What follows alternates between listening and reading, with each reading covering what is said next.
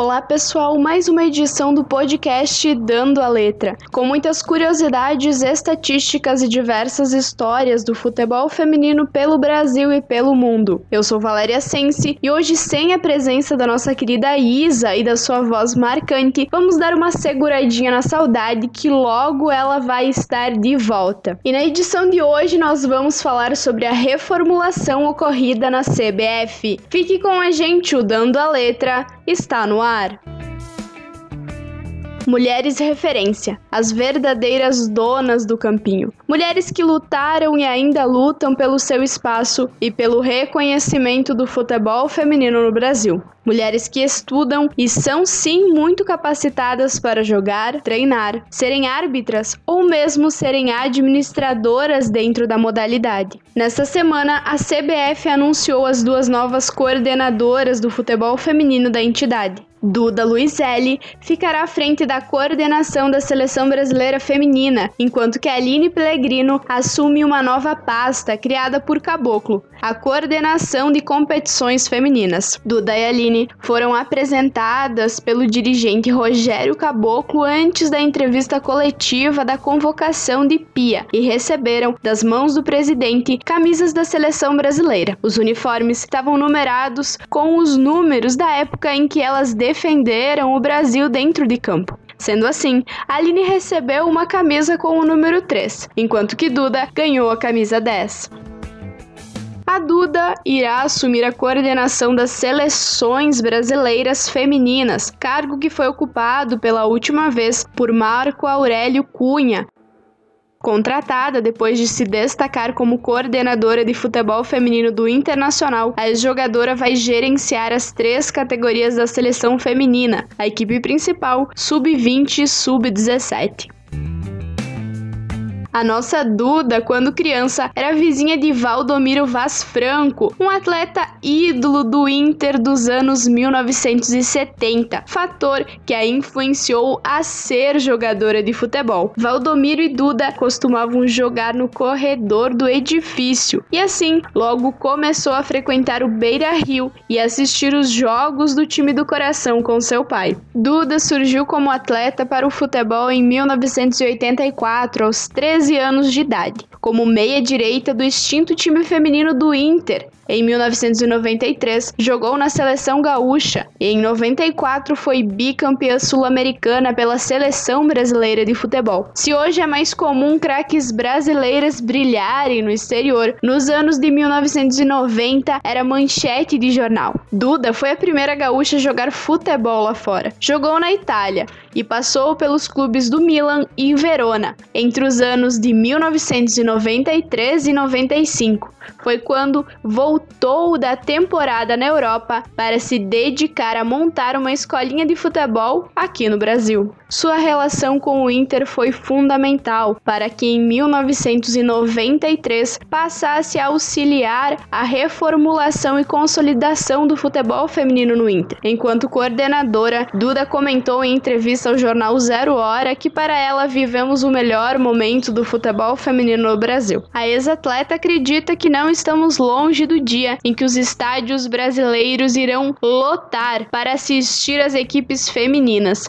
Na coletiva de apresentação desta nova fase, Duda falou sobre o apoio ao futebol feminino e sobre sua oportunidade de contribuir nesse processo. Né, e eu acho que estar tá aqui hoje, é, eu tenho muito a agradecer também ao Esporte Clube Internacional, que eu passei a minha vida inteira dentro do clube, que me deu a oportunidade de estar aqui, porque a gente conseguiu construir equipes fortes, uma base forte. A gente sabe da importância das meninas menores hoje para que o Brasil um dia seja o melhor do mundo no futebol feminino.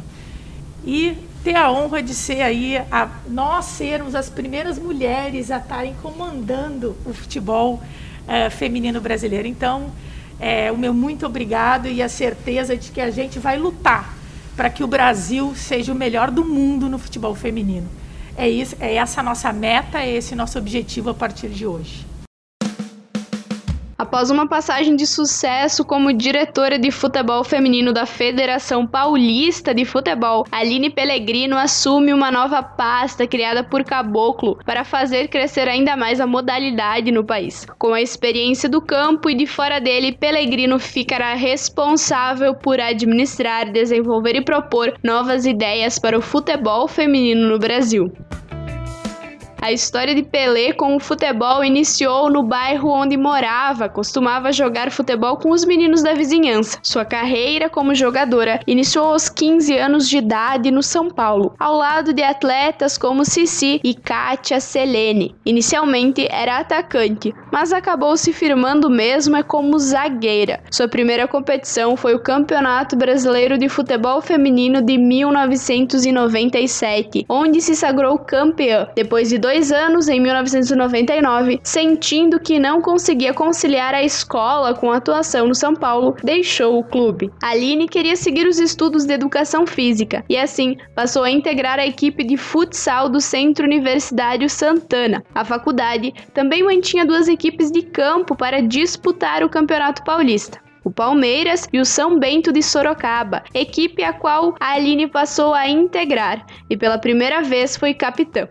Em 2001, com uma seleção formada basicamente pela equipe do Uni Santana, Aline conquistou a medalha de ouro dos Jogos Mundiais Universitários de Pequim. No Uni Santana, Aline permaneceu oito anos, até 2008, com um breve intervalo onde passou seis meses em uma equipe do Japão, isso no ano de 2005. Após isso, foi para o Santos, onde conquistou as Copas do Brasil de 2008 e 2009 e a Copa Libertadores da América em 2010. Esteve na seleção brasileira entre os anos de 2004 e 2013, exercendo a função de capitã a partir de 2005 até a sua aposentadoria, sendo a capitã mais longeva da seleção, incluindo homens e mulheres mulheres. Em 2011, com o encerramento da equipe do Santos, transferiu-se na companhia de suas colegas de seleção brasileira, Cristiane e Fabiana, para um clube russo. Ficou lá até 2013, mas não conseguiu se adaptar à língua e ao clima, e por esse motivo voltou ao Brasil para jogar no Juventus São Caetano, onde receberia bolsa atleta do governo federal. Nesse mesmo ano, a Aline acabou se aposentando pelo clube do Paraná. Ainda no ano de 2013, após anunciar sua aposentadoria dos gramados, trabalhou como técnica do Vitória das Tabocas, time da cidade de Vitória de Santo Antão, interior do estado de Pernambuco. Nele foi campeã pernambucana, mas permaneceu apenas três meses. Em 2014, exerceu o cargo de coordenadora do Departamento de Futebol do Esporte Clube Sírio. Após esse período, atuou como supervisora da equipe do Corinthians Audax. No clube, participou de um curso de gestão realizado pela Federação Paulista de Futebol. Desde junho de 2016, passou a exercer a função de coordenadora do Departamento de Futebol Feminino da Federação Paulista de Futebol, Durante sua apresentação como nova membro da CBF, Pellegrino falou sobre a oportunidade de trabalhar com o futebol brasileiro como um todo. Ter um, um novo cargo sendo criado pelo presidente Rogério para dar essa atenção para o futebol feminino, para que a gente aumente ainda mais a qualidade das competições que a casa já tem, que é um pedido também da nossa técnica Pia, que as competições precisam estar cada vez melhores, cada vez mais competitivas, para que ela possa ter as atletas em alto nível também nos clubes, nas competições, a hora que chega na seleção. Então acho que essa mesa aqui, essas quatro pessoas hoje, estão muito alinhadas, cada uma sabe muito bem o que tem de melhor e são cargos específicos que cada um vai poder dar o seu melhor, mas que é um grande time. Diante do anúncio das duas coordenadoras, a técnica Pia não conseguiu esconder a emoção por estar vivendo o momento que ela mesma classificou como histórico para o futebol feminino do Brasil. A treinadora, que também foi convidada para trabalhar no Brasil pelo presidente Rogério Caboclo, prometeu dar tudo de si para fazer jus a esse momento. Na coletiva, a Pia disse o seguinte, aspas, eu espero que todos possam ver o sorriso nos meus olhos. Isto é história. Eu fico muito grata. Essas mulheres e o presidente podem ter certeza que eu vou dar o meu melhor. Fecha aspas, declarou a treinadora. Se o discurso da CBF, muitas vezes repetido por Marco Aurélio Cunha, sempre foi de que era preciso ter mulheres capacitadas para ocuparem algum cargo na entidade, a Aline Duda tem currículos impecáveis, com experiências vitoriosas no campo e fora dele. A Federação Paulista, sob o comando de Aline, pode ser sim considerada o que de melhor vimos na administração do futebol feminino no Brasil até hoje. E o Inter, com a Duda, se consolidou e hoje é um dos principais clubes da modalidade. Nós desejamos boas energias para a Aline e para a Duda. Confiamos muito no trabalho delas e sabemos que com essas mulheres no comando, a modalidade tem tudo para crescer no país. Nós, Jogando com Elas, entramos em contato com a CBF para conversar com a Duda e com a Pelegrino. Mas a CBF nos informou que, por enquanto, elas ainda vão estar se ambientando, se familiarizando com a CBF e assim, depois desse período, aí sim elas vão passar a dar entrevistas.